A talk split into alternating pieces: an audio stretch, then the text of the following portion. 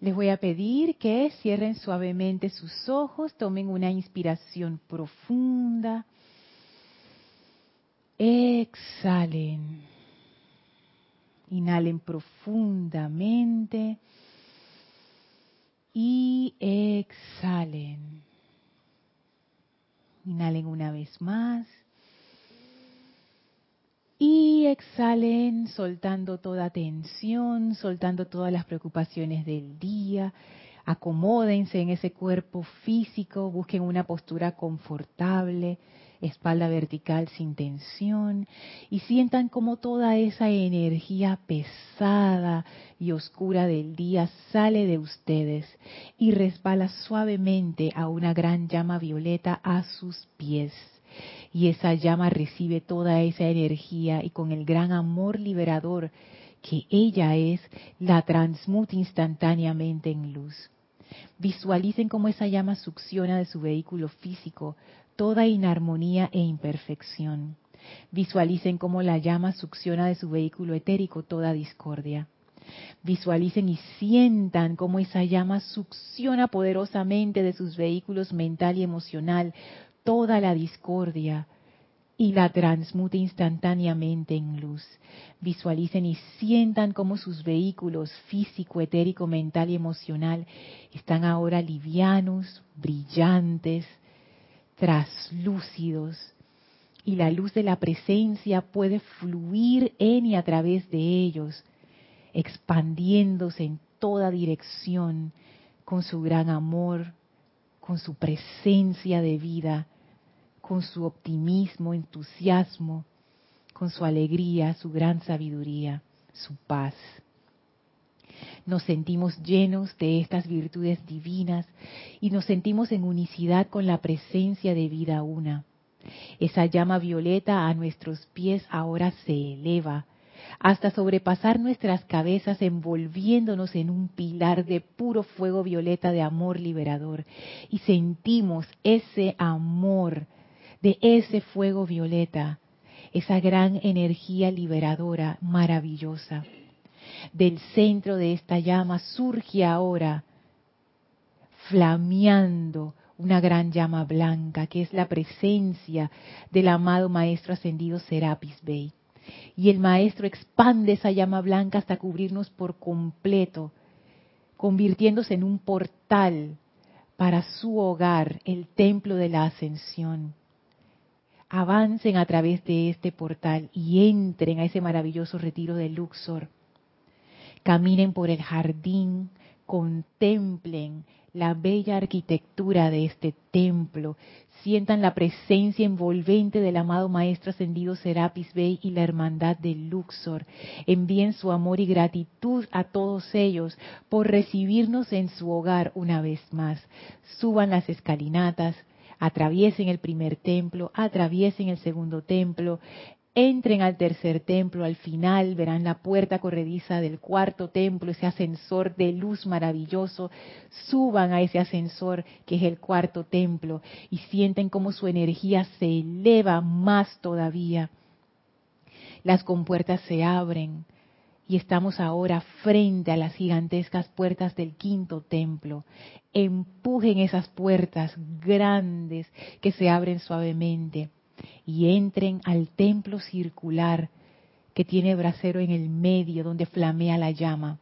Y somos recibidos por el amado Maestro Ascendido Hilarión, sonriente, con su aura verde brillante que nos envuelve de una vez, dándonos la bienvenida y abrimos nuestra conciencia con gran amor, con gran confianza, con gran entusiasmo para recibir su sabiduría, para ser llenados con esta luz maravillosa de su conciencia y sentimos como el Maestro deposita en nosotros desde su corazón, desde su mismo ser, ese amor divino, esa fe invencible, esa iluminada sabiduría que Él es. Enviamos nuestro amor y gratitud al amado Maestro Ascendido Hilarión por esta gran bendición, por el gran júbilo de estar juntos en conciencia. Y vamos a permanecer en este estado bendecido, lleno de vida y luz mientras dura la clase. Tomen una inspiración profunda. Exhalen y abran sus ojos. Bienvenidos sean todos a este su espacio, maestros de la energía y vibración. Bienvenida Maritza, bienvenido Roberto. Gracias Isa, gracias Gaby por el servicio amoroso en cabina, chat y cámara. Gracias a todos ustedes que nos sintonizan por internet a través de Serapis Bay Radio o a través de Serapis Bay Televisión en sus dos vertientes, YouTube o Livestream. Gracias por su presencia, gracias por su conexión, gracias por ser parte de este empeño, gracias por todos los bellos saludos que envían siempre. Muchísimas gracias, ya sea por Skype, que es nuestro chat, que está disponible cuando las clases están siendo transmitidas en vivo. Si te quieres conectar por Skype, el, el nombre es Serapis Bay Radio. Y si no, puedes enviar tu comentario o saludo o pregunta a través del chat de YouTube, que ese chat también solamente está activo cuando la clase está siendo transmitida en vivo. Ya cuando está en diferido ya no hay chat. Así es que bueno, les agradezco su presencia a todos. Gracias por estar aquí. Eh, si estás escuchando esta clase en diferido, lo cual significa que hoy no es viernes 12 de octubre de 2018. Me puedes hacer llegar tu comentario o pregunta a mi correo electrónico lorna.serapisbay.com. Y bueno, seguimos con la clase. Eh, estamos en el quinto templo, arrancando apenas por el quinto templo, comenzando esta aventura. Y ya hay varias cosas interesantes que han ocurrido. Lo, lo último que hemos estado hablando es el tema de la rendición. Y en la clase anterior quedamos en una de estas, eh, como cuando las películas queda o los episodios de televisión, continuará. Y quedamos en una de esas en la clase anterior, porque hablábamos de entregar nuestra conciencia a un maestro ascendido. cómo era eso y no sé qué, y estábamos conversando, ta, ta. Y al final, final de la clase empezamos a hablar de por qué uno se resiste a entregar esa conciencia al maestro. Y uno de los temas que había traído es que nos resistimos porque no queremos entregar nuestro libre albedrío. O sea, queremos seguir haciendo lo que nosotros queremos hacer. Pero si uno ve detrás de ese libre albedrío, en realidad no es libre albedrío. Nosotros pensamos que tenemos libre albedrío y voy a hacer una aclaración. Eso no quiere decir que sea así, eso es, eso es como lo que yo pienso. después de todas las cosas que hemos hablado y hemos descubierto en estas clases, que uno piensa que uno tiene libre albedrío, dice que ah, yo estoy haciendo lo que yo quiero hacer, pero en realidad son un montón de programaciones y condicionamientos que uno tiene en sus vehículos internos. Y ese libre albedrío no es tal, Dios te bendice, Elma, sino que es esas programaciones y condicionamientos, pero están amarradas con el deseo de gratificación sensorial como poder motivador. Y en realidad, realidad, eso es lo que uno no quiere soltar. ¡Wow! ¡Wow! Él lo logró apañar. Un micrófono que casi se cae, pero no se cayó. Él mata. Sí, buenos reflejos. Así es que es, eso en realidad pienso yo que es lo que uno no quiere soltar. Porque la gratificación sensorial no es mala ni es buena. Es simplemente el mecanismo de los vehículos inferiores, es parte de su mecanismo normal. El problema es cuando la gratificación sensorial se convierte en la meta de todas mis experiencias. Es lo único que yo quiero, es gratificación sensorial. Entonces ahí uno queda atrapado. Y vamos a ver un poco más, porque ya habíamos hablado de eso anteriormente, pero lo vamos a ver de nuevo y, coincidió con que esta semana, el lunes, publicamos en el blog un video de Jorge, de una clase de Jorge. Tú lo viste, Elmi, de los siete templos, la parte 2, porque, ajá, la primera ya la habíamos sacado el lunes anterior y este lunes sacamos la parte 2. Y causalmente Jorge hablaba del tema de la rendición en el primer templo. Y, y él decía lo mismo, él llegó a esa conclusión que realmente uno no quiere dejar ir es su gratificación. Y vamos a darnos cuenta que esa gratificación, eh, ese deseo motivador de gratificarnos sensorialmente está en la raíz de casi todo lo que hacemos. Casi todo. Lo que pasa es que no nos damos cuenta, es inconsciente. Entonces uno piensa que uno está actuando por volición, que yo estoy haciendo las cosas porque yo las quiero hacer, pero en realidad lo que estamos haciendo es buscando nuestra gratificación sensorial placentera. Y eso es lo que no queremos dejar ir. Roberto. no sé en qué parte exactamente ni qué maestro lo dice. ¿Está ocupado? Ya. Ah, buenas. Sí. Ah, Eh, no sé qué parte exactamente lo dice, pero ni qué maestro lo dice exactamente, pero sí sé que hablan, los maest- el maestro habla en ese extracto de que benditos, son mis palabras, no son las del maestro, pero esta es la idea, benditos los pocos que hacen el esfuerzo por dejar a un lado la gratificación de los de los sentidos, de los sentidos.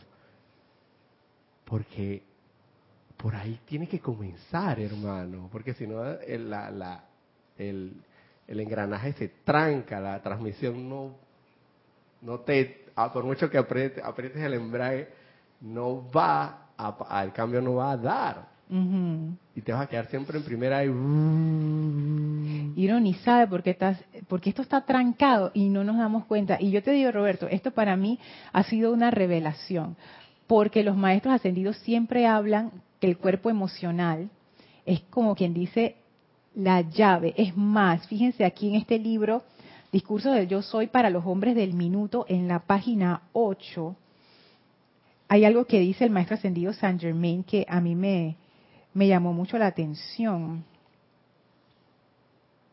Ah, no, está en la página 3, perdón.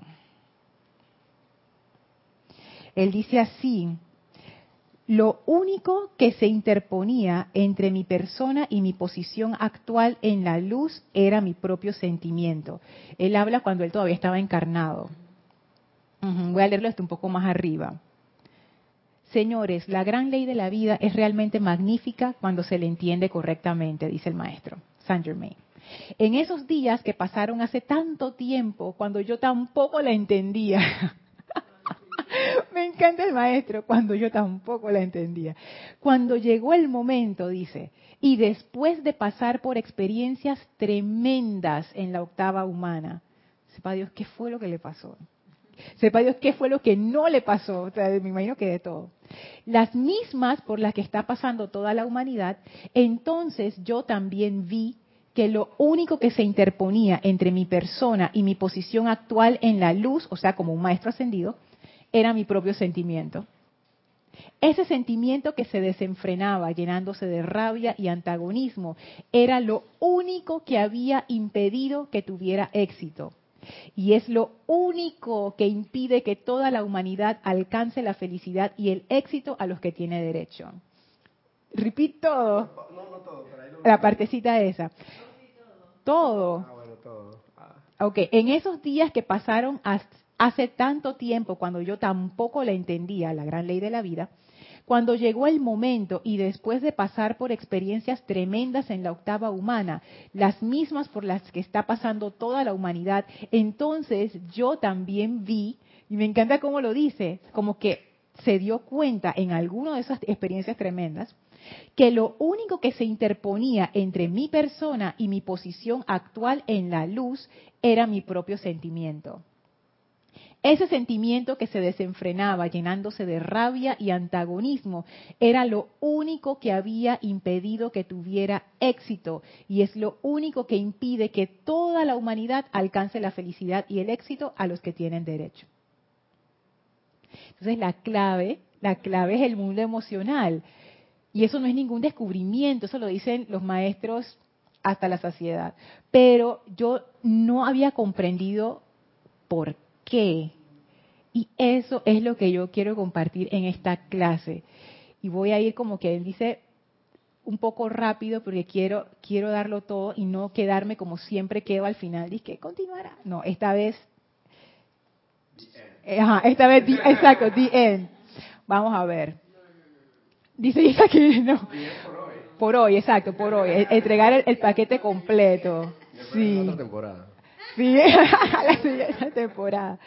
Ok, esto de entregar nuestra conciencia a un maestro ascendido, em, amarrado con esta parte de la, el poder motivador, de la gratificación sensorial como poder motivador es importante, porque una de las cosas que a las que yo yo como comprendí la clase anterior es que uno no puede ofrecer su conciencia a un maestro ascendido o consagrarse a una actividad y tu vida sigue siendo igual. Eso no puede ser. Y dábamos el ejemplo más mundano cuando uno se casa con alguien o se empareja con alguien, o sea, ya tu vida no va a ser igual, tu vida cambia. Eso es lo que decíamos, uno no puede seguir viviendo con la conciencia de soltero como tú vives en pareja. No funciona porque no son pareja. Tú no puedes consagrarte a una actividad en particular y tu vida no pasa nada. Por ejemplo, si tú te eh, metes a estudiar una carrera en la universidad o tomas un curso, tomas un trabajo que tiene ciertos requerimientos específicos, tu vida va a cambiar, porque esa consagración hace que tu energía se redirija a ese objetivo y tu vida cambia, porque tú tienes que hacer lo que hablamos anteriormente, entre comillas, sacrificios. Tú dejas esto por un bien mayor. Y si tú entregas tu conciencia a un maestro ascendido, o uno decide hacer la consagración más grande que hay, que es a la presencia de, vida, que es la presencia de yo soy, mi vida no puede seguir igual. Entonces, ese poder, esa gratificación sensorial como poder motivador, se convierte en un obstáculo. Y yo tengo que ver qué yo hago con eso. Tu vida necesariamente tiene que cambiar siempre y cuando te consagres por mucho que cojas un curso intensivo o no intensivo, y si no te consagra, no way, tu vida no va a cambiar, porque la clave está en la consagración, no en el curso que vas a tomar. Así es. Así es. Y los maestros también lo dicen, solo que ellos lo hablan en función de la enseñanza. Ellos dicen, ustedes pueden leerse todos estos libros, pero si ustedes no aplican lo que está aquí, no va a pasar nada. Ustedes tienen que aplicar la ley. Y eso es el equivalente de consagrarse. Porque consagrarse, y me gusta ese ejemplo, consagrarse no es me matriculé. Consagrarte es que tú te dedicas. Tú te dedicas a eso. no, ¿Y con qué orgullo lo decimos? No, no, pero si yo estoy en, en tal curso que no sé qué. Pero no se te nota, no es suda de ti la consagración. Entonces, por consiguiente, por mucho que te matricules, por mucho que vayas en cierto nivel aparentemente, no va a cambiar tu vida. Vas quizás vas hasta terminar el curso, pero tu vida va a seguir lo mismo, porque no te consagraste a eso. Claro, y esa consagración tiene efectos muy, muy particulares en, en la vida de uno. Entonces, Fíjese que yo estaba pensando en cuáles son las consecuencias de, tener la gratificación sensorial como poder motivador. Y me doy cuenta, como decía al inicio, que en realidad esa facultad de la voluntad que los maestros ubican en la llama triple, llama triple que es el centro de conciencia crística en cada uno de nosotros, tiene tres facultades, voluntad, sabiduría, amor, o poder, sabiduría, amor, un aspecto de rayo azul, dorado y rosa. Ese aspecto de voluntad realmente no se está manifestando cuando el poder motivador es la gratificación sensorial. Lo que se está manifestando, y yo puse a pensar qué palabras lo pueden describir, y se me ocurrieron estas, a ver si a ustedes se les ocurre otra, es un vivir compulsivo. Un vivir compulsivo significa que yo estoy actuando casi que como un robot en automático y mi único objetivo es satisfacer mis propios deseos. Y es compulsivo porque ya salió de mi control. Compulsivo quiere decir que ya tú no lo controlas, que lo haces y lo haces y lo haces y lo haces y ya salió de tu control. ¿Cómo lo puede hacer un drogadicto? El tomar drogas cuando uno está adicto es compulsivo. El alcohólico también. El alcohólico, gracias Mari. Eso es un comportamiento compulsivo. Ya tú estás dentro de esa adicción por supuesto que uno puede salir de la adicción, pero el hecho de que sea compulsivo quiere decir que hay un momento en que tú simplemente estás atrapado dentro de eso. Es como una marejada, imagínense una marejada o una cabeza de agua. Yo no sé si en otros países eso se llama así, que son estas, estas eh, acumulaciones de agua. Si hay un río y está lloviendo en la cabecera del río, a veces que el agua se embalsa porque caen ramitas y árboles y eso, pero cuando esas ramitas ceden, es como si abrieran un dique y esa agua va bajando el río y es con todo y es bien peligroso. Yo me acuerdo que, que mi abuelita eh, me echaba una historia de eso donde, cuando ella estaba niña.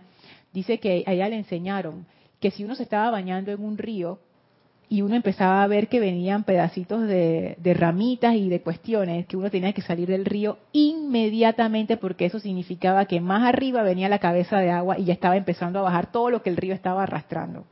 Y que esa cabeza de agua no da tiempo de nada. O sea, si eso te agarró, te llevó. Porque es muy- muy poderoso. Imagínense la fuerza del agua. Imagínense un tsunami, que es el equivalente marítimo de una cabeza de agua. Si tú estabas ahí en ese momento, barrió contigo. Y recuerden que el cuerpo emocional, ¿cuál es el elemento al que equivale? Agua, exacto. Y, y yo, y yo lo he experimentado, porque todos hemos tenido deseos fuertes y cosas que hasta son compulsivas, cuando uno no se aguanta las ganas de hacer X cosa, constructiva o destructiva, que es como si fuera una marejada. O sea, yo me he sentido así, como que es una fuerza que, que me lleva.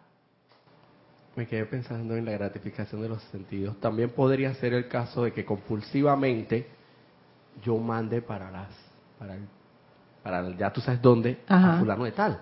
Porque eso me gratifica a mí, porque estoy, estoy, a ver qué siente él, porque sepa, o sea, que sepa que yo tengo la razón. y me Eso estoy es. gratificando. Es que eso es, Roberto. Y es que es Y tan como- maravilloso porque, fíjate, Y hay que tener la voluntad, porque si no, un momento determinado no llegas a la conclusión de que definitivamente tienes que llegar a la, tener la voluntad de, de que compulsiva, parar esa, esa compulsividad, detenerla y decir, no, lo voy a hacer de nuevo. pero yo estoy segura que tú has estado en situaciones así. Yo también. Y con todo el conocimiento de Ey, esto. y ey, tú sientes, a mí me ha llevado la cabeza de agua muchas veces. O sea, yo veo la cuestión, veo la cabeza que viene, no me quito y lo estoy haciendo, estoy en medio de la cabeza de agua y no, no paro. Y es lo clásico que todo nos ha ocurrido. Yo sé que no lo debo hacer, pero el cuerpo emocional, dicen los maestros, 80% de nuestra energía, tú, te- tú puedes poner a pelear con el cuerpo emocional porque te, te va a llevar, te va a llevar esa energía. Entonces, ¿cómo tú controlas a esa bestia? Es como los elefantes que los, en Asia los usan de, para trabajar igual que los bueyes acá o las vacas o los toros, eh, que son animales grandes. O sea, un elefante te pone, te da un trompazo, te pone el pie encima y hasta ahí llegaste. Un elefante puede matar y de hecho ha matado a personas. Pero hay formas de domesticar a los elefantes para que sean útiles en vez de maten gente. Y eso nos toca hacer con nuestro vehículo emocional. Gaby. Tú sabes que eso de tener la razón. Y la vanagloria de la propia rectitud, Mm. eso es un eso es un alimentito para el ego bastante bastante fuerte. Alimentito. Un alimentote para el, Alimentote. de que yo mira que yo soy ya letrado en esto, mira que yo llevo tanto, mira yo soy dirigente de esto que mira que yo yo y tú tienes que hacerlo a mi manera. Porque yo soy la que tengo o yo soy el que tengo la razón en este grupo, en esta Ajá. institución, en esta lo que tú quieras. Y eso es una y, y todo lo que yo digo que, que alimenta el ego, sea el tener, el poseer, el tener la razón, el que yo tengo y tengo y tengo y tengo, como que ilusoriamente te, te, te empuja hacia, hacia arriba, como que tienes más que los otros, de todo. Tienes la razón, tienes más riqueza, tienes más lo que tú le quieras poner. Eso es muy peligroso. Porque que- es totalmente una falacia. Fíjate, me gusta ese ejemplo porque ahí estamos viendo cómo se alimenta, cómo nos alimentamos nosotros, cómo, cómo satisfacemos nosotros esa- ese deseo, tú sabes, de sentir placer, ese placer, esa gratificación. Cuando alguien dice, Lorna, qué bien, y tú dices, ¡ah! Cuando te- la gente te reconoce, Mm, la rico. fama, lo que tú decías, Gaby, yo soy la que más tengo aquí. Y no estamos dispuestos a renunciar a eso. Que voy a O sea, renunciar, que no es estamos dispuestos a entregar la conciencia al maestro. Todo eso No. se, re- se resume en eso. Ajá, pero, Porque pero si tú, estuvieras dispuesto, tuvieras la voluntad de quedarte callado. Pero fíjate, es que ese es el punto, ese es el punto, Roberto, que a mí como que me empezó a, wow, me empezó a despertar. No es tanto, por ejemplo, vamos a ver el ejemplo del dinero. No es tanto el dinero lo que yo quiero entregar, no es el dinero, ustedes se dan cuenta, no es el dinero, es la gratificación, exacto, Mari, es la gratificación que me produce el dinero. Para algunas personas puede ser el dinero, para otra persona puede ser un auto, para otra persona puede ser su título.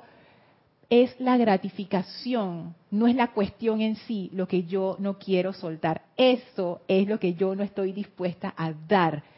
Ese, esa, eso, eso que es emocional, ese sentimiento, esa emoción, esa gratificación, eso es lo que yo no quiero soltar. Y por eso estoy en mi posición trancada. Por eso es que yo no ofrezco mi conciencia.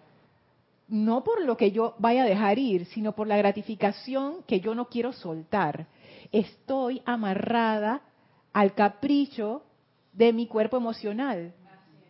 Pero ustedes se dan cuenta, antes de pasar a Isa, nuestros pensamientos están amarrados a la gratificación sensorial. El mental tiene la misma cadena. Está amarrado al cuerpo emocional, fíjense.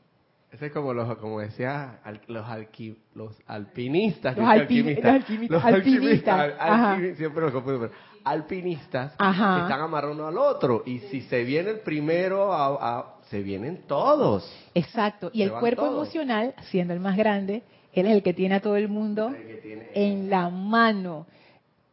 Lo, lo que uno piensa, las posturas que uno asume, las figuras mentales que uno se crea, constructivas y destructivas también alimentan esa gratificación sensorial. Las memorias. Fulano de tal me hizo eso y jamás lo perdonaré. Ahí estoy alimentándome, aunque no lo crean. O me hizo esto bueno y, y nunca lo olvidaré. O nunca lo olvidaré. nunca la olvidaré. Póngase a hacer una gratificación porque te recuerda de ese momento. pongámonos a pensar cuáles son las memorias que más afloran y nos vamos a dar cuenta que las que más afloran son las que más nos gratifican, para bien o para mal. Mental. nos amarra porque estamos en el pasado y todo está amarrado. Toda una cadena de consecuencias. Ya está el mental amarrado. Nuestro sentido de identidad, gratificación sensorial también nuestro sentido de identidad, fíjense que es como que lo, lo, lo que uno más se apega, porque yo me apego a eso, porque no lo quiero dejar ir, porque me está gratificando sensorialmente. Ah, yo existo, yo soy alguien, sea quien sea. Ya tenemos etérico, tenemos mental, el físico, por favor. Yo sé que yo no me debo comer ese Yo soy el guapo de la película, el guapo de la película. también, mi belleza, no porque yo quiero ser bella, sino porque eso me gratifica cuando yo veo las miradas de los demás y yo me siento, tú sabes, wow. No, y entonces lo peor de todo es que eso puede ser un aspecto, pero otro aspecto puede ser que, mira, ella jura que se ve bien, pero yo me veo, yo soy más mami que ella. Exactamente. Y ahí está el físico en su plenitud. Sí, y la gratificación de que en mi mente yo sé que soy más mami que ella o más papi. O lo contrario, fíjate yo como me he visto toda sencilla y no sé qué, y ando así toda rara por ahí, porque yo soy una persona humilde, yo no, yo no, yo no, esos conceptos de belleza artificiales, tú sabes, yo ando con mi ropa, mi ropa rota por ahí. Y el hecho no es que si tú tienes la ropa rota o no, es la gratificación detrás de Y ahí es la vanagolia roya de la propia rectitud. es una gratificación porque yo sí soy humilde. Exacto. Yo sí soy espiritual. Exactamente. Y eso me gratifica porque estoy por encima. encima, yo estoy por encima de ese. porque yo la dramatización de Roberto es increíble. Isa. Con tantas cosas que hablaron, ya se fueron varias. Pero déjame recordar hace algunas. Ajá. Claro, el engrandecimiento de la personalidad. En ese momento, algo que me recuerda al amado Elohim Vista es una clase que diste hace tiempo con respecto a poner la atención en la presencia yo soy y a elevar tu vehículo físico, etérico y el mental, más que el físico, porque obviamente esos son los que van a reflejar eso. Por otro lado, me acuerdo al amado Maestro Ascendido San Germain con lo que hablaste de la belleza y demás, porque lo que buscan son, no digamos estudiantes, em, digamos, ejemplos, Ejemplos, en este exacto. planeta Tierra que sean visibles y tangibles para el resto de la humanidad. Entonces, mientras me haga falta humildad y desprendimiento, que es lo que estamos hablando aquí, que Kira mencionaba en la clase del martes, mucho menos voy a manifestar la gracia ni el amor. Porque yo estoy metida en el yo mi mío, que era un documental que vimos hace tiempo que decía, yo no soy mente, yo no soy este cuerpo, pero bien que me estoy creyendo todavía que yo soy este cuerpo y que yo soy esta mente. Y por el otro lado, mucho menos estoy aplicando eso que el gran director divino nos dijo con respecto a sellar esa puerta del pasado. No. Eh, y- ¿Sellar de qué? Si eso me está gratificando, Isa, porque yo la voy a Yo cerrar. nunca la voy a olvidar, por favor. Por eso, o sea, elevando, eso definitivamente tiene que ser invocando, invocando, invocando y purificándose. Si no hay eso, y invocando sobre todo, yo creo que hay la humildad. Porque como Gaby decía, hay una línea bien delgadita en eso. Porque yo puedo, con lo mínimo que salga exitoso, decir, qué presencia, yo soy Nicosio Cuarto. Soy yo. Fui Y yo. tú, ajá. y tú sabes que la gratificación de los sentidos nos lleva a colocarnos en una posición necesariamente de separatividad. Porque de una vez que yo sí soy, y eso me gratifica, tú por allá, separatividad.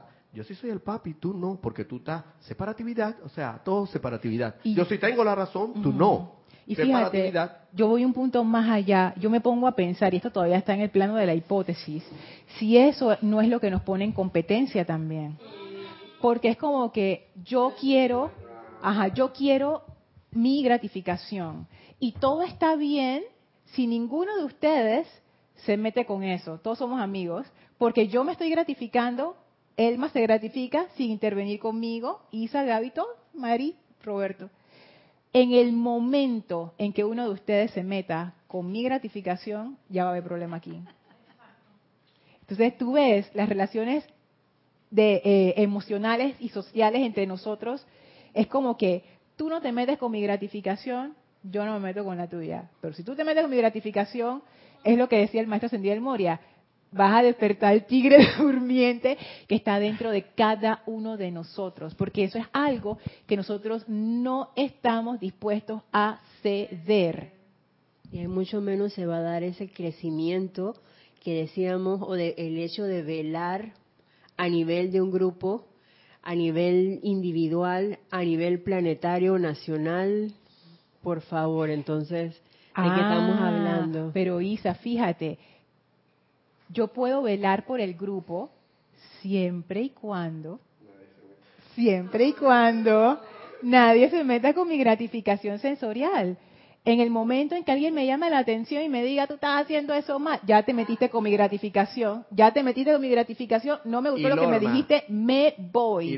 O me pongo, o me, o me molesto, me molesto, digo, esto, Ah, esto te ofendes o te ofendes. Sí, me ofendo, me ofendo, ya, ya. Y yo sé, ¿dónde quedó velar por no? Porque mi gratificación es más importante, no solamente para mí, Lorna Sánchez, sino para todo el mundo que estamos en la conciencia de separatividad. Lamentable, pero es así. ¿Y qué es ofenderse? Ofenderse es, es una alteración, quizás en lo físico de tu sistema nervioso, porque te pone, me dejó, me dejó en feo delante de esta reunión. Dijo algo que yo no, y el sistema nervioso se altera. Por consiguiente, el emocional tiene que ver mucho en eso. Entonces. Desde que estás alterado, ya no estás en el equilibrio. Y de, de ahí para adelante. Y eso tiene que ver también con esa dualidad que es parte de- del cuerpo emocional porque es parte del mundo en que vivimos, la dualidad placer-dolor. La gratificación sensorial siempre busca el placer y siempre está escapando del dolor. Entonces, si algo me produce dolor, yo lo que voy a intentar hacer es buscar el placer y alejarme de ese dolor. Entonces ahí yo puedo entender que si alguien me ofende, o sea, yo me sentí atacada y me está doliendo porque tú sabes, están derrumbando esas ideas que yo tengo de mí, o sea, que se están metiendo con mi gratificación sensorial de que yo soy perfecta, yo lo que voy a hacer es que te voy a atacar a ti para que tú veas y eso me da la gratificación sensorial de placer de que tú vas a ver, ahora yo te voy a dejar. Entonces, eh, Ya te voy a dejar ridículo. ¿Y qué está, a quién estás dejando en ridículo y quién estás atacando? A tu hermano. Es como si atacara yo a mi mismo hermano y le diera tres balazos en la cabeza. pero qué hermano de qué, qué hermano de qué si se metió, Pero qué hermano de qué si se metió conmigo, si se metió con mi gratificación. Yo Bien tengo hecho. derecho. Bien hecho, yo tengo derecho, se lo merece. Exactamente, exactamente. ¿Sabes que cuando uno está en ese en esa parte de la gratificación sensorial, uno no cree en nada ni en nadie. Estamos cerrados, exactamente. Eso, eso es. Por eso les decía, quedamos en una posición.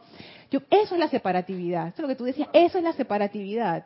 Yo estoy autoabsorbida en mí misma. ¿Qué de amor hay ahí, Norma? ¿Qué de amor hay ahí para ver? ¿Qué, hay, gratificándome. qué, qué amor hay ahí? ¿Qué de amor hay ahí? A ver, ¿qué, qué, qué amor hay ahí? Amor divino. A ver, Gaby, Gaby, que está allá y que. Ya, ya, basta, basta. voy a hablar. Vamos, voy a- vamos a, vamos a ver si Mira, Gaby contesta. sí, eso. porque estaba esperando el turno. sí. Eh, obviamente no hay amor, menos porque el amor es impersonal, el amor no es para mí. O sea, está bien, te quieres porque eso es parte de, te tienes que respetar. Pero no hay amor cuando hay separatividad, hay competencia, hay ganas de dominar, de dominio. Así es. Así Si es. le puede meter una zancadilla, mejor. ¿Qué de amor hay ahí? Porque le mete la zancadilla y se va a ir al carajo, literalmente, y se va a lesionar. ¿Qué amor hay ahí? Porque eso es, meter la zancadilla. Si le puedo meter la zancadilla, se la meto. ¿Qué de amor hay ahí? ¿Y cuál es la lección que tenemos que aprender en este planeta Tierra? El amor. O sea, Correcto, Gaby. también el amor en la... el- no interrupciones. Así es. esas acotaciones. ¡Ay, a la vida! Ok, continúa, Gaby, continúa. Bueno, algo así, algo así. Dice Maritza, Roberto está insoportable. Dale, Gaby. dale. Sí, entonces cuando hay esas ganas de dominar, esas ganas de, de competir, esas ganas de que yo, no, no hay amor. Tú- hay una- un deseo de que el mundo te reconozca, que el mundo te alabe, que el mundo te, te separe de los demás. ¿Y sabes Entonces la eso- sí. fama tiene mucho que ver con eso. Sí, y tú sabes que eso es más sutil de lo que parece, porque lo que estamos poniendo ahora son ejemplos burdos, ejemplos que uno fácilmente puede reconocer en los demás, sobre todo en los demás, porque uno nunca ve sus propios errores, pero también uno los puede reconocer en uno si uno está en autoobservación. Pero créanme que eso va bien profundo y uno, no, o sea, Oh, yo, sí. yo no tenía idea de cuánto cuánto mi vida estaba basada en esa en esa gratificación y es más, miren que encontré algo en la mágica presencia. Y tú sabes que Lorna, antes Ujú. que vayas a acotar el libro. Eso, todo eso son trastornos de la personalidad. En la psicología todo eso se estudia. Y eso tiene que ver con la crianza que le han dado, los valores que le han dado. Con la autoestima. Si la, la persona fue criada por una, por dos padres que no le dieron la atención debida, o que fue criada en, en un ambiente de riesgo social, o que fue criada con mucho dinero, pero que mm, los papás no estaban ni por él. Pero fíjate, Gaby, eso va más allá de eso. O sea, no, ni siquiera te puedo decir que es un trastorno de la personalidad, porque eso quiere decir que algunas personas lo tienen y otras no. Esto va, esto va a la raíz de lo que es la conciencia de separatividad. De hecho, 2600 años atrás, eso fue uno de los descubrimientos que hizo el Buda cuando él se iluminó y él se dio cuenta, mira, esta es la raíz del sufrimiento por supuesto que esa doctrina budista es, es hablar de eso es, uf, o sea, es, es más complicado y más profundo sí, de lo que yo lo puedo poner aquí, total. pero él se dio cuenta de eso. O sea, ese deseo de gratificación es, está en la raíz de la conciencia de separatividad. O sea, es más allá que un trastorno, es puede ser incluso una de las razones por las que estamos en la conciencia de separatividad. Y la gratificación de que me gusta y que no me gusta esto y me gusta esto, ya eso es como una conciencia, ya para el estudiante de la luz es infantil. Ya debemos de estar por encima de Pero es eso. que Gaby, eso es lo que te quiero decir. Deberíamos. Te quiero, lo que quiero decir es que eso va más profundo de lo que tú piensas, pero va bien profundo, o sea, bien profundo. Cuando yo digo que la gratificación es el poder motivador, quiere decir que, fíjese, se los voy, se los voy a leer este pedacito, que está en la mágica presencia en la página 76. Ujú. Que es un discurso del amado Saint Germain. Estoy buscando justo la partecita. Aquí está, en la página 77. Porque este discurso lo quiero ver con ustedes en la clase que, que en la clase del próximo viernes. Porque hay que, wow, o sea, es increíble. Pero él dice, hasta ahora la mayoría de los seres humanos no son más que criaturas de sentimiento. O sea, noten eso, criaturas de sentimiento. O sea, nosotros estamos atrapados en el mundo emocional. No criaturas mentales, no criaturas físicas, no criaturas etéricas. Nosotros somos criaturas de sentimiento. Y sigue diciendo, ya que éste los controla 90% más del tiempo que la sabiduría de la mente. Sea, 90%, dice el maestro. ¿Está lo que es 90%? O sea, de cada 100 cosas que yo hago, 90 son por gratificación sensorial. Y piensen en todas las cosas que ustedes hacen. Todas. Pasamos a Isa y después pasamos a, a, lo... Es que sí, por eso. O sea, si alguno de ustedes está pensando, no, yo, yo no, no estoy en eso, es una ilusión. todos estamos. Pues ese es el problema. Por eso es que los maestros hablan tanto del mundo emocional. Porque estamos atrapados allí. Y hasta ahora no, no hemos dado con la salida. Y ha habido gente que se ha iluminado y para salir de eso, tú tienes que desconectar eso del mundo emocional como poder gratificar, como poder motivador. Entonces, vamos a ver cómo se hace eso, Isa. Tenemos dos comentarios. Voy. Ok, ahora sí. Uno es de Angélica Chillán desde Chile. No, Angélica desde Chillán, Chile. Ah, ajá, ok. Dice, reporto sintonía para esta clase. Lorna, bendiciones para ti y para todos los allí presentes. Bendiciones. bendiciones. Entonces, si lo que más nos gratifica son las que menos queremos dejar, pero estamos conscientes de eso, cuando se dice que la diferencia entre un individuo y otro es por su estado de conciencia, ¿sería esta la parte más de decidora, decididora, la gratificación que no quieres dejar ir. es decir, la diferencia no es la que sabes, sino lo que no eres o si eres capaz de dejar ir. Exacto, porque ahora entra en una nueva perspectiva. Si la mayoría de nuestra conciencia nos dice el maestro Saint Germain, es una criatura de sentimiento. Si la mayoría de nuestra conciencia está atrapada en el mundo emocional, y eso me lo estoy desayunando yo ahora con ustedes aquí y preparando esta clase también, obviamente mi estado emocional dicta mi estado de conciencia. Así es. Realmente es así. Sí, pero el cuerpo emocional es el que decide la forma en que él ha sido programado por mí, por todo mi entorno y por vidas anteriores. O sea, al final depende. Y encima tenemos esa situación de la conciencia de separatividad que hace que mi poder motivador esté atrapado en el mundo emocional. O sea, por todo lado digo problema, problema, problema. O sea, sí, es mundo emocional. Matías Adrián Sosa, desde La Plata, Argentina, nos dice, Dios los bendice. Bendiciones. Dios te bendice, Matías. Hola, Lorna. Hola.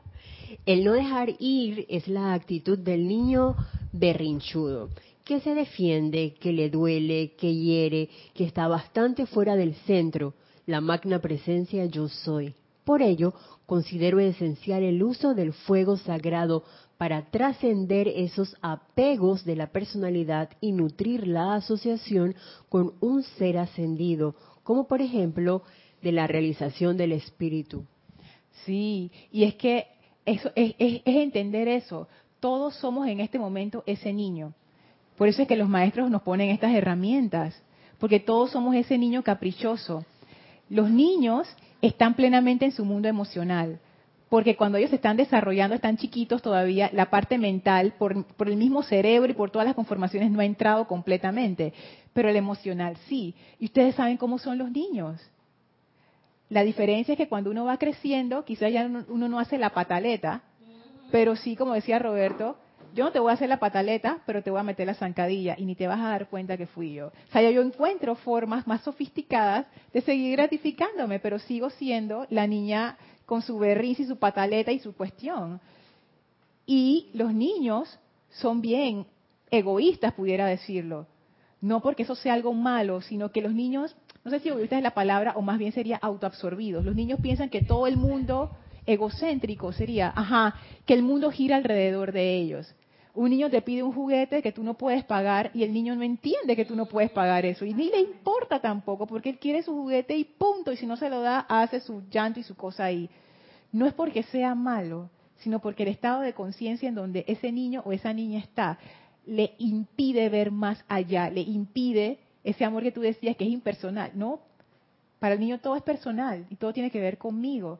Yo leía casos, por ejemplo, de niños en donde sus padres se han separado y los niños por alguna razón piensan que ellos tienen la culpa de eso.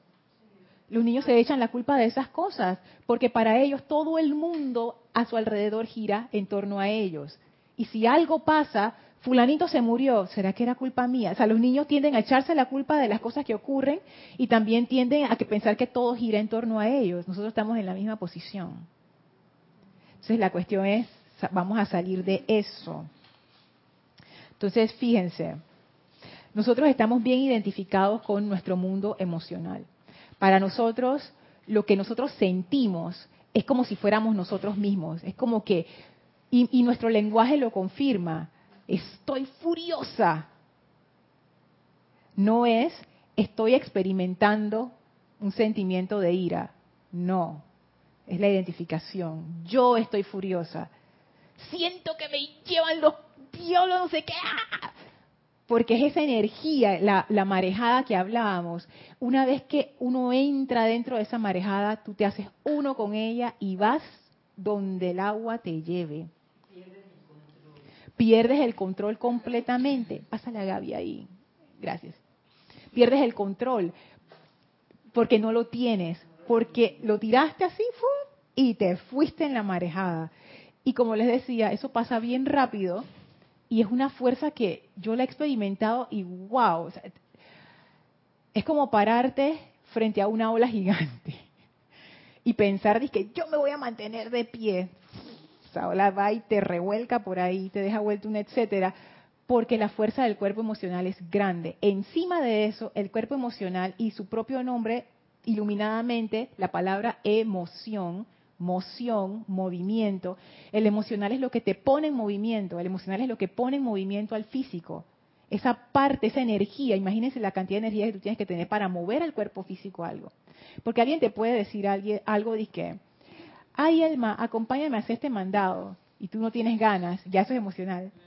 Ay, yo no voy para ningún lado. Ay, no, ve que estoy cansada. Y de repente viene otra persona y dice, hey Elma, salió una película más buena la que tú querías ver. ¿Cómo? Vamos para allá de una vez, te viste, te arreglas. Y tú no estabas cansada. No, bueno, es que ya, te fuiste. Ese es el poder del cuerpo emocional, que te cambia de ánimo de un instante a otro. Esa es la fuerza que ese cuerpo tiene y es el más grande. Entonces, ¿cómo podemos analizar esto? Porque el problema es que estamos tan identificados con el emocional que perdemos el control.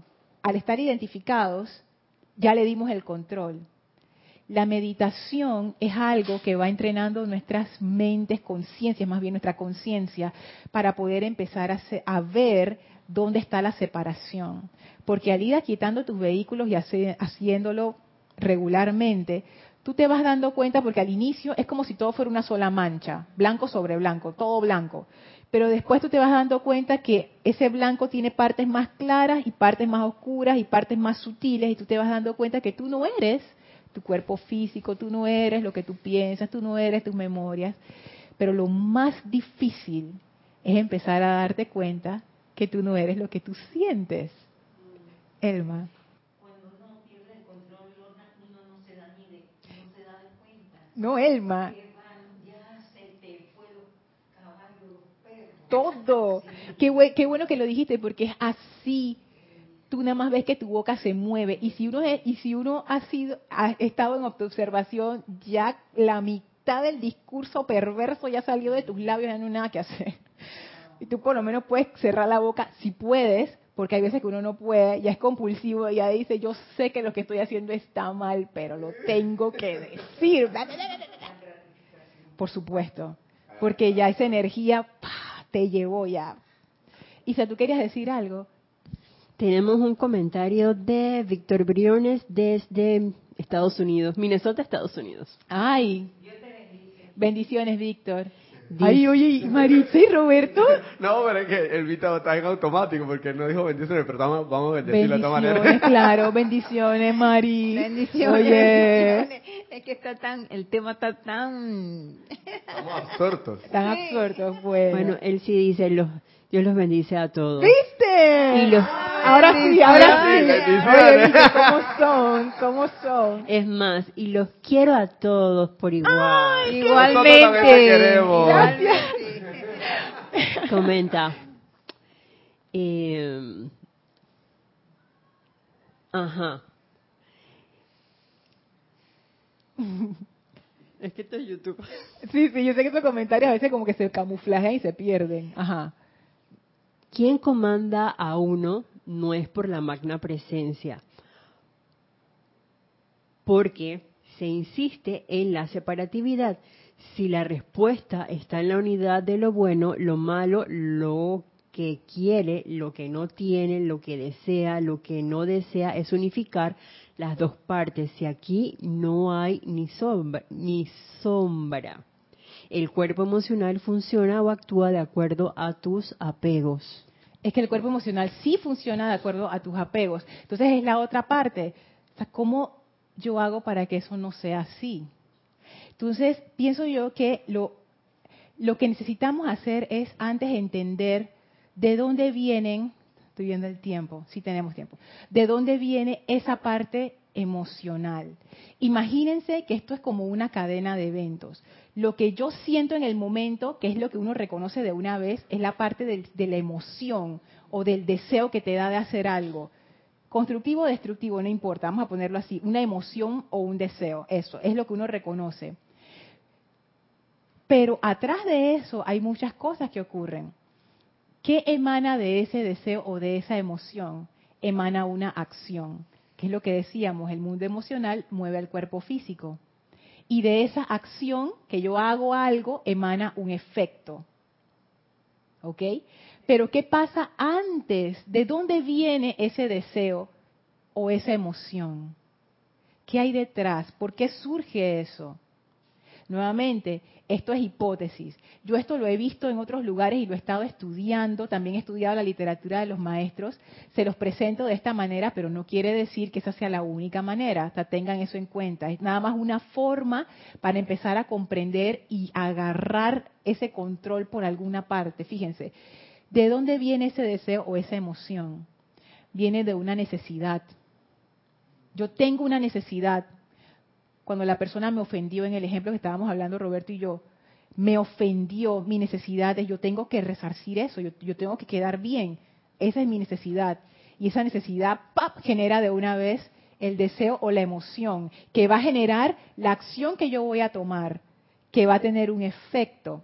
Pero ese efecto, ¿qué es lo que está buscando? Está buscando satisfacer una carestía, que es de donde emana la necesidad que después genera el deseo o la emoción, que después genera la acción, que genera un efecto para satisfacer esa carestía, que genera otra necesidad, que genera otra emoción, y es, como un círculo. Carestía, necesidad, deseo, emoción, acción, efecto, ¿qué?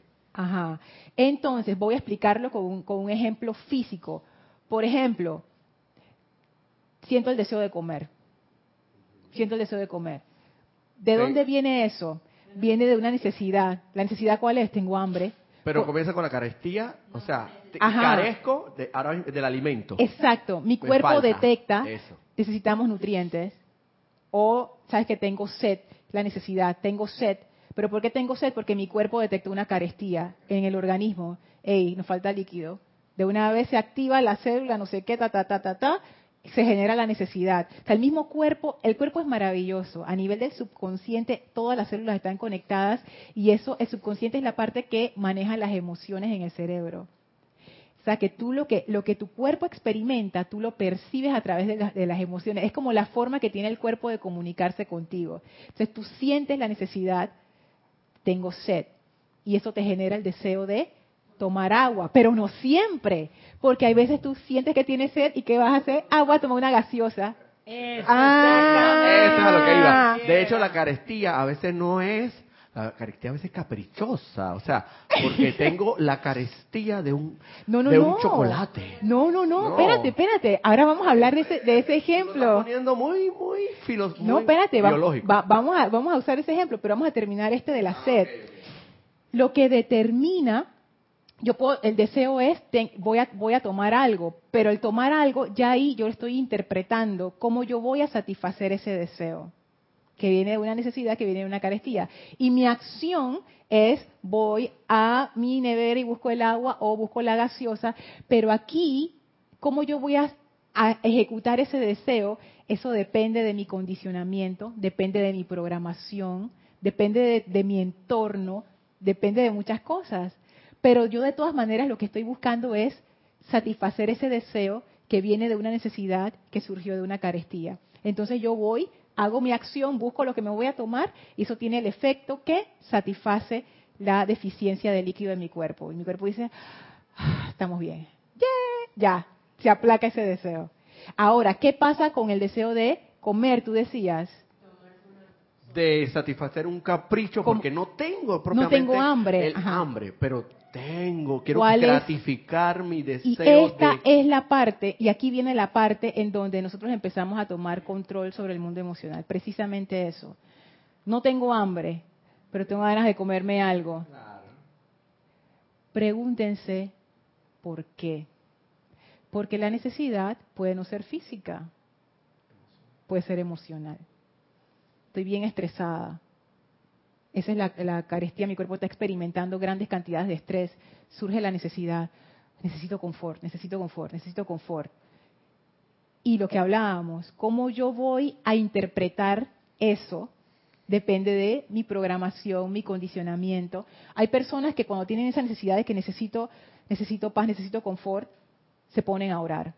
Hay otras que llaman a su mamá, o llaman a una amiga, o llaman a alguien. Eso Hay otras personas que salen a hacer ejercicio. ¿Tú sabes qué? Yo me siento demasiado estresada, yo, yo voy a salir, ahora que termino el trabajo, voy a salir a correr para botar todo ese estrés.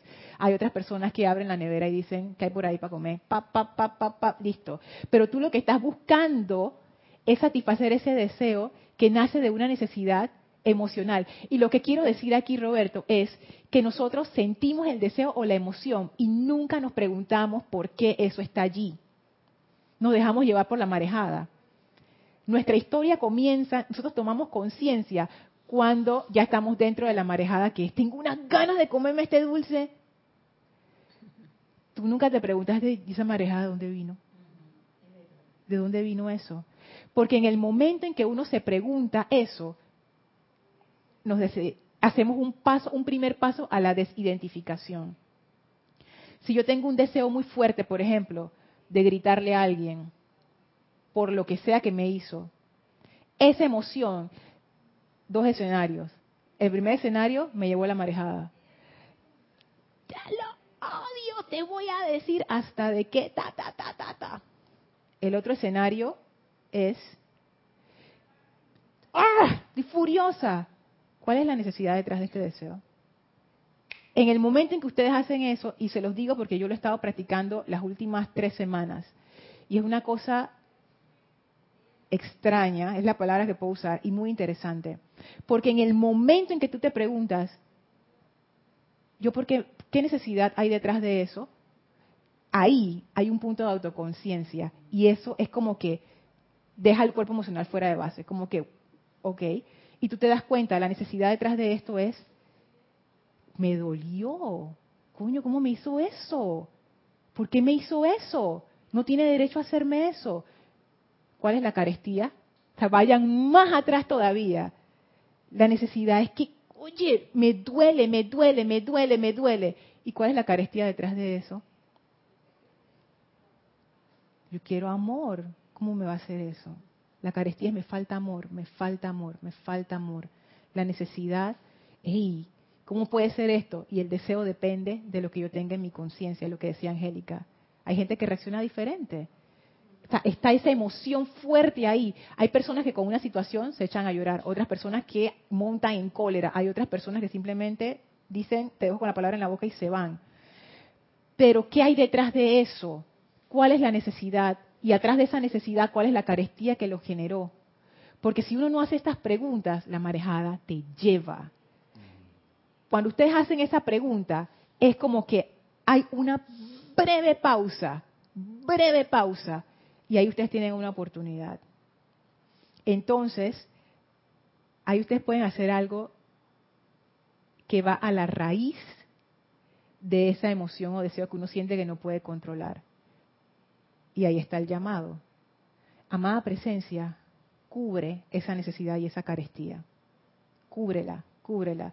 Y yo he estado experimentando con la llama del confort, porque he descubierto que la llama del confort, una de las cosas que hace es eso, porque confort es, te conforta. Donde hacía falta algo, lo pone. El confort te da esa cualidad como que cuando tú te sientes mal, el confort viene y te hace todo está bien. Eh, en cualquier manifestación de los siete rayos, exactamente. Entonces, uno lo que hace en ese momento, primero cuando uno está sintiendo la emoción que se lo lleva a uno, hacer la pregunta, ¿de dónde tú vienes? ¿Cuál es la necesidad detrás de esto?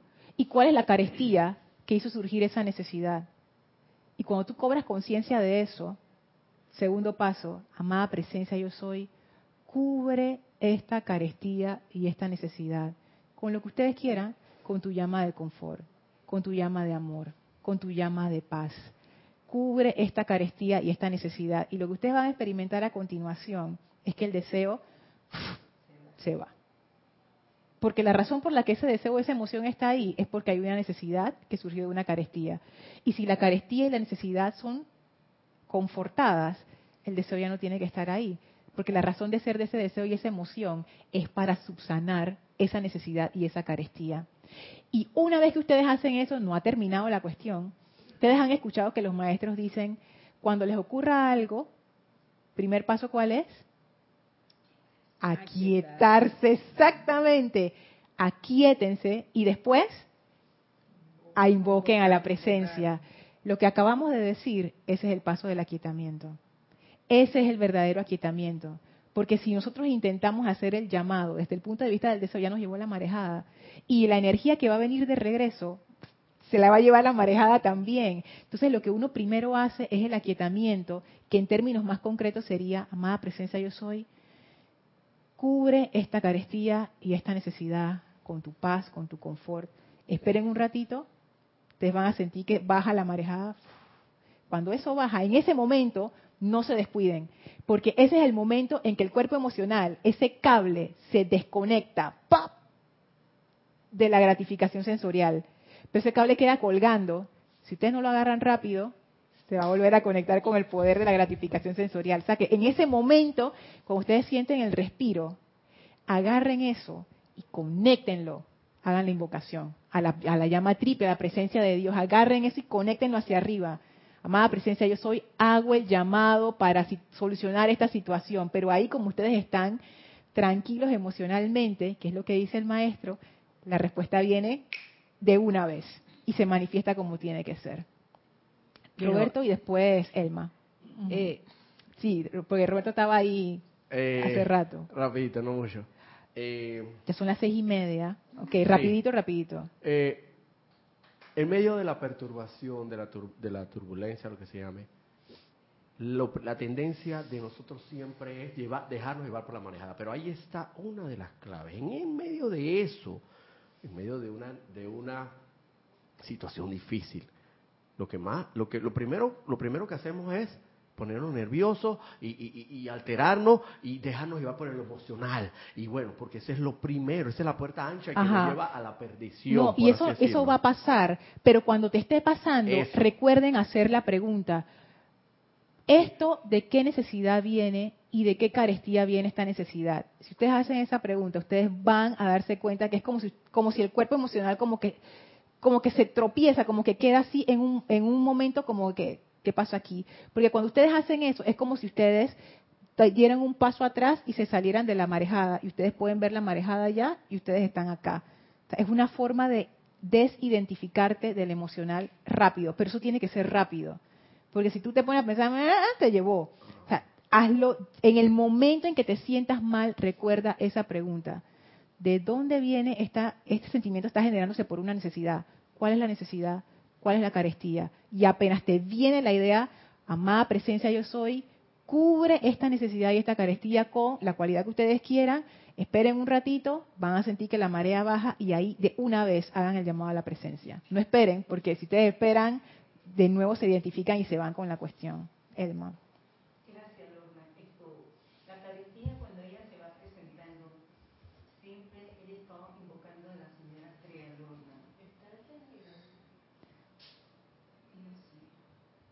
Vamos a ver si está encendido. Sí. Siempre he pido la asistencia, la presencia de Dios, yo soy y la amada Astrea. Pero la amada Astrea se va haciendo un momento dentro de mi vida. Ya tengo más de cinco años estar trabajando con ella diariamente. Y gracias, Lorna, que lo has explicado. Yo lo había comprendido anteriormente porque esa necesidad tenía que ver cómo lo podía resolver y esa necesidad se, se resuelve en una continuidad. No se puede dejar a un lado, eso es permanece en la vida de uno 24/7.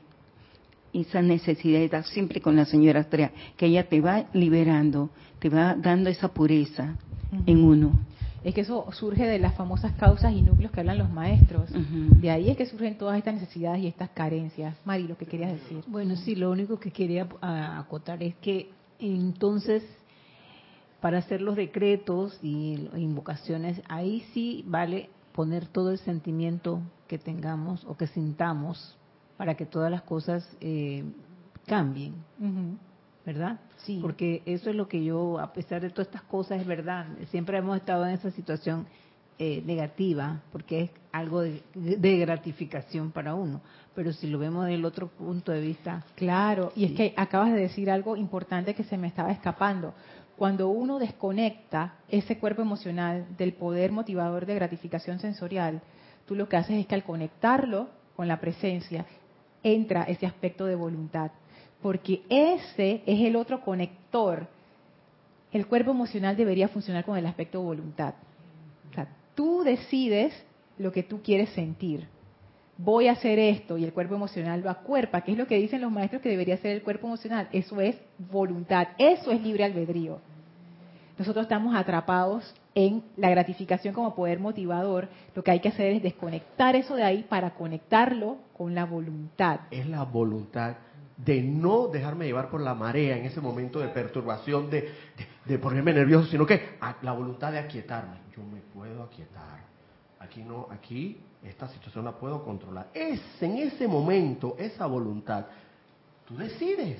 Es como dices tú, es un pequeño, un, un pequeño momento donde tienes que decidir o te dejas llevar por la marea o decides no me, va, no me da la gana. Aquí la amada y divina y todo, pero esa presencia de Ten Dios cuidado con eso. Ten cuidado con eso, porque eso también puede ser gratificación sensorial. Estás peleando con tu cuerpo emocional. No pelees con tu cuerpo emocional porque te va a llevar. Y que tú no vas a poder conmigo, no, sé qué. ¿Con quién tú estás peleando? No. Simplemente esto es, no te metas más relajado, relajado, aquietado. No te metas más en lo emocional porque te estás enganchando más.